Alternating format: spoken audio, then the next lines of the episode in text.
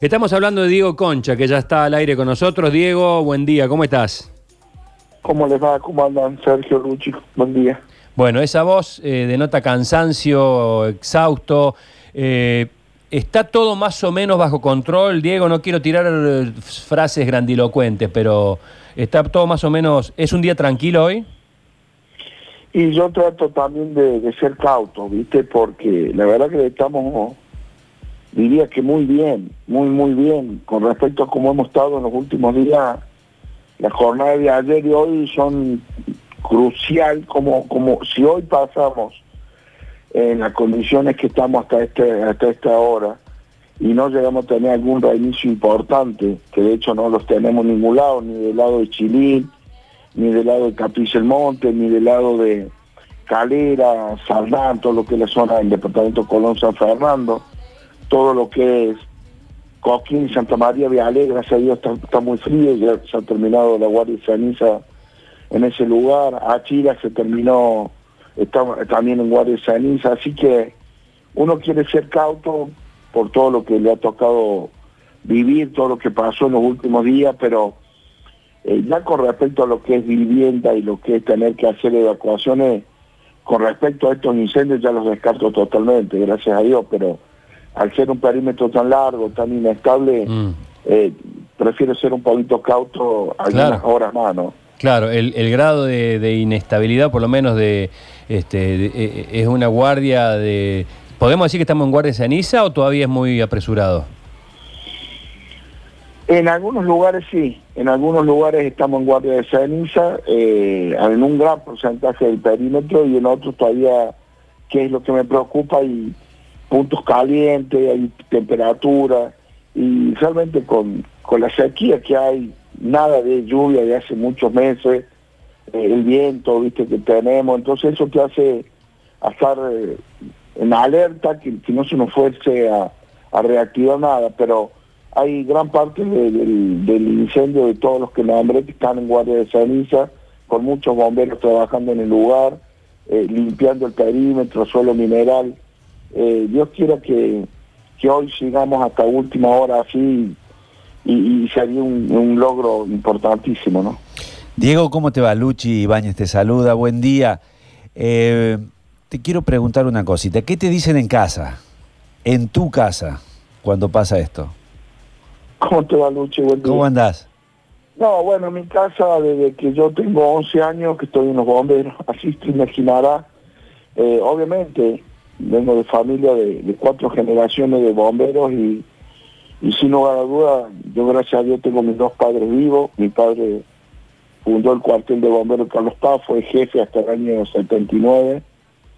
Eh, y bueno, mi mamá está acostumbrada a esto. Yo bombero, mi hermano bombero, mi hijo bombero, su marido bombero, pero... Y sí, obviamente se preocupan. Eh, anoche pude hablar después de de ocho días con mis viejos y se preocupan, se preocupan mucho, no solo por mí.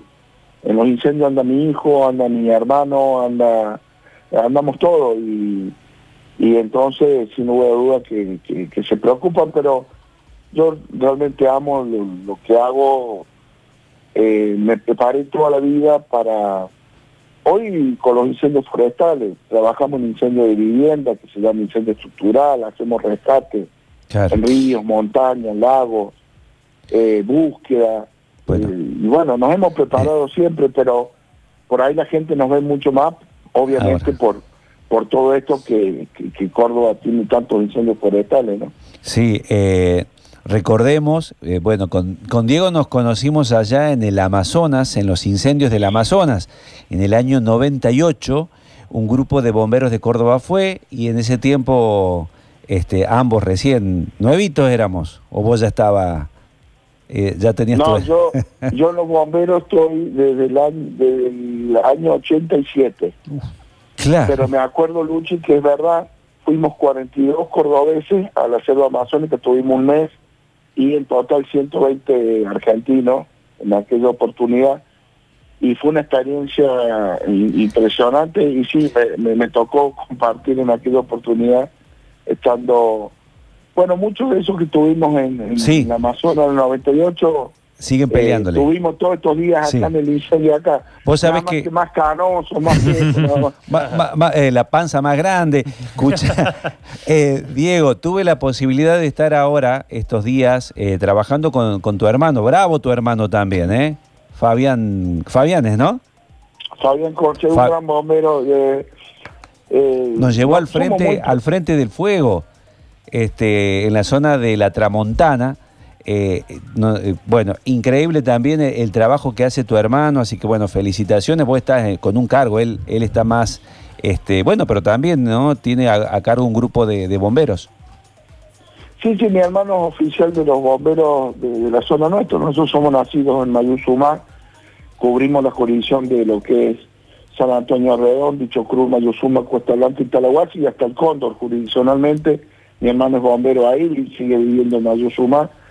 Y, obviamente eh, seguimos, seguimos todos involucrados y, y trabajando. Pues yo por ahí, Luchi, y vos sí estuviste presente y el que no está por ahí en el incendio no toma dimensión de lo que cuando yo... eh, debe ser desde que estoy más viejo, algunos me está más gordo, y sí, antes caminaba más en los incendios, ahora vuelo nomás. Pero ahora eh, subo al helicóptero, al avión para ver cómo vamos a, implementar las estrategias para, para tratar de apagarlo, pero eh, cada día me emociono más cuando veo y tomo y se- por ahí la gente no toma dimensión de lo que ha estado pasando acá. Eh, acá, sinceramente, podría haber muerto personas, sí. podrían haber muerto vecinos y podrían haber muerto bomberos. Entonces, cuando uno está con tanta tensión y tiene que tomar decisiones, uno toma la decisión de meter a la gente a un lugar donde, por supuesto, que confiamos en cada uno de nuestros compañeros, sabemos el profesionalismo, pero varias veces estuvieron encerrados por el fuego. Entonces uno tiene que tomar decisiones por ahí muy duras y, y sin lugar a la duda que la carga que tenemos y el nerviosismo y la tensión es de que no le vaya a pasar nada a ninguno, ¿no? Diego, eh, recién lo comentaba eh, con Luchi, que él ha estado presente en el lugar y muchos de nosotros hemos visto fotos o imágenes, videos, y hay momentos que uno ve y decís, esto, esto se va a quemar todo, esto no, no se puede controlar por las condiciones, y ustedes siguen en la pelea. ¿Cómo se hace, digo, para alentar, para impulsar esto de no bajar los brazos, de seguir en esta lucha, las condiciones horribles del tiempo, y siguen y siguen allí en, en esa pelea tan, tan fuerte? Eso es lo que por ahí no se entiende mucho, ¿no? Y, la gente no entiende mucho, che, ¿cómo hacen estos tipos para, para seguir laburando eh, días eh, y dejan su laburo y dejan su familia? Acá vinieron bomberos, te diría, prácticamente todo el territorio provincial. Y, y, es increíble que por ahí, después de tres días de laburo, hubo gente que estuvo en el departamento chileno y por la 17 cruzó para Punilla. Entonces nosotros vamos, esto hay una planificación muy grande, qué cambio de gente vamos a hacer, cuántos bomberos van a entrar otro día. Entonces le vamos diciendo, bueno muchachos, mañana viene gente fresca, ustedes se tienen que volver. Eh, hombres y mujeres, ¿no? Eh, la- el otro día las chicas de embalse estaban con el autobomba trabajando a destajo, una cosa que a mí me emociona. Y, y te dicen, no, queremos algún lugar para estirarnos dos o tres horas, pegarnos un baño y no nos queremos ir. Sí.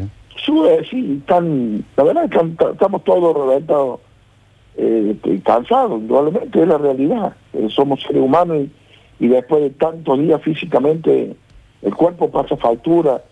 Y vos sabés que te digan así que no se quieren ir, que se quieren estirar dos o tres horas, pegar un baño y quieren continuar. A mí me emociona. ¿Qué quiere que te diga? Sergio? el que no está y no lo vive, no, no, no palpa esa realidad, eh, no, no sabe realmente el- el- el- el- lo, lo que tenemos adentro, ¿no? Eh, vos eh, eh, recién hablabas de que hiciste una nota, Luchi, con, con Diego en el Amazonas y todos tus despliegues periodísticos, donde este, realmente me siento muy, muy en condiciones de inferioridad frente a vos. No. Pero alguna vez he hecho una nota con Diego Concha un día que hablamos en, en Pulso, si no me equivoco, ya que estamos rememorando los 100 años de la radio, eh, que tuvo la, la- la- la- la- el, el buen humor, de, porque es un tipo de muy, muy buen humor de atendernos un día que hablamos de apellidos complicados. Ah, y el primero que se nos ocurrió para llamarlo fue a Diego Concha, ¿te acordás, Diego? Nos diste una clase Sí, magistral. Sergio. Primero, Eh, ayer, lamentablemente, con toda la actividad que tenemos, felicitarlos por, por los 100 años de radio y que- ustedes que son gente que les apasiona eso, como a nosotros lo que hacemos, siendo buena voz, ustedes les apasiona lo que hacen. Eh, es así. Y es verdad, eh, siempre eh, ha sido motivo de- del tema de- de- del apellido, en la primaria, la secundaria, todos me preguntan, sí, ¿cómo? La verdad le digo, no, le digo, lo que pasa es que yo era muy serio y muy, me enojaba enseguida y todo el mundo me respetaba, le digo, cuando me querían empezar a decir algo, los ponía todo el caso. La verdad es que yo, yo soy un tipo con muy buena onda, con mucho humor, eh, eh, me, me considero un tipo muy divertido, la verdad, yo a la hora de laburar, por ahí tengo ya, me paso de rosca para el otro lado, eh, la gente que me conoce dice, una cosa sos cuando estás trabajando otra cosa sos normalmente. No podemos creer lo divertido que sos y la buena onda que le pones. Yo soy un tipo muy divertido, me considero un tipo de buena onda y eso sí, cuando hay una emergencia, ya hay, se me da, cambio el chip y, y realmente me, me concentro mucho en lo que estoy haciendo porque eh, fui formado así y, y- y trato de ser muy responsable en lo que hago. ¿no? Claro. Totalmente. Eh, una, co- lo, lo último, una sola palabra, decime, porque ahí anoche mostramos en Telenoche un, vi- un video donde se nota, eh, Diego, y no voy a entrar más en detalle, cómo eh, evidentemente alguien prende fuego. Eso, eso está como casi que queda claro que alguien prende fuego. No, no sabemos qué persona es, si es el detenido o no. Esas personas que prenden fuego, ¿están, existen? ¿Qué tienes para decir? Yo, mu- mire, yo soy un bendecido y bueno, estuvimos hablando de lo de Brasil, soy un eh, me tocó estar dos veces en España, dos veces en Estados Unidos, en Chile y en muchísimas provincias de- del país. Muchísimas provincias del país que tienen incendios forestales. Y los incendios no empiezan solos. Los incendios está la mano del hombre, eh, muchas veces no por querer eh, eh, hacer con la intención de hacer daño, muchas veces por negligencia, con 10% de humedad, fuerte viento y cuatro meses que no tenemos lluvia, ningún ser humano normal se le ocurriría prender fuego. Bueno, alguien, alguien lo hace. Entonces, eh, creo que todos nos tenemos que involucrar, todos tenemos que comprometernos y, ver qué es lo que está ocurriendo, porque yo no soy sociólogo, ni mucho menos, pero eh, hay- como sociedad algo nos pasa. Pero no es un problema de Córdoba, está bien, eh, a, a nosotros nos afecta porque nuestra provincia, todo el bosque nativo lo estamos, lo, estamos haciendo pedazos, de la forma que, que están produciéndose incendios, pero esto ocurre en gran parte de Argentina y ocurre en muchas partes del mundo. Sí, sí. Australia, Portugal, Sí. California, España. Pero vamos a tener como sociedad que tener en algún momento, eh, no sé si la palabra es un debate, involucrar a todos los actores que están metidos en esto, porque cuando está el, eh, antes del incendio hay que hacer campañas fuertes de prevención, cuando está el incendio, como todavía ocurre, eh, nosotros tenemos la responsabilidad de coordinarlo y después hay que ver cómo se vuelve a reforestar o se vuelve a trabajar en políticas para que, que toda esta belleza que teníamos, bueno, lo verán nuestros nietos, nuestros bisnietos, alguien, porque si no, ¿qué le vamos a dejar a los que vienen a Totalmente. nosotros? Eso es Totalmente. una realidad. Pero la mano del hombre está, concretamente, está, tiene que estar la mano del hombre. Solo un 2% de los incendios son accidentales, puede ser que haya un rayo, algún problema de algún cortocircuito o, o algo de ese tipo. Pero después el resto es siempre la mano del hombre. Ahí está, y, y- y me quedo con esta frase y que no sea el final de un diálogo, sino el comienzo de otro. Cuando todo esto pase, cuando el agua haya caído y cuando el fuego definitivamente se haya apagado, es hora de que una buena vez, de una buena vez en Córdoba, hablemos de la causa de los incendios forestales. Te mando un fuerte abrazo y nuestra admiración para vos y para toda tu gente, Diego. Perfecto, muchísimas gracias, buen día. Hasta luego.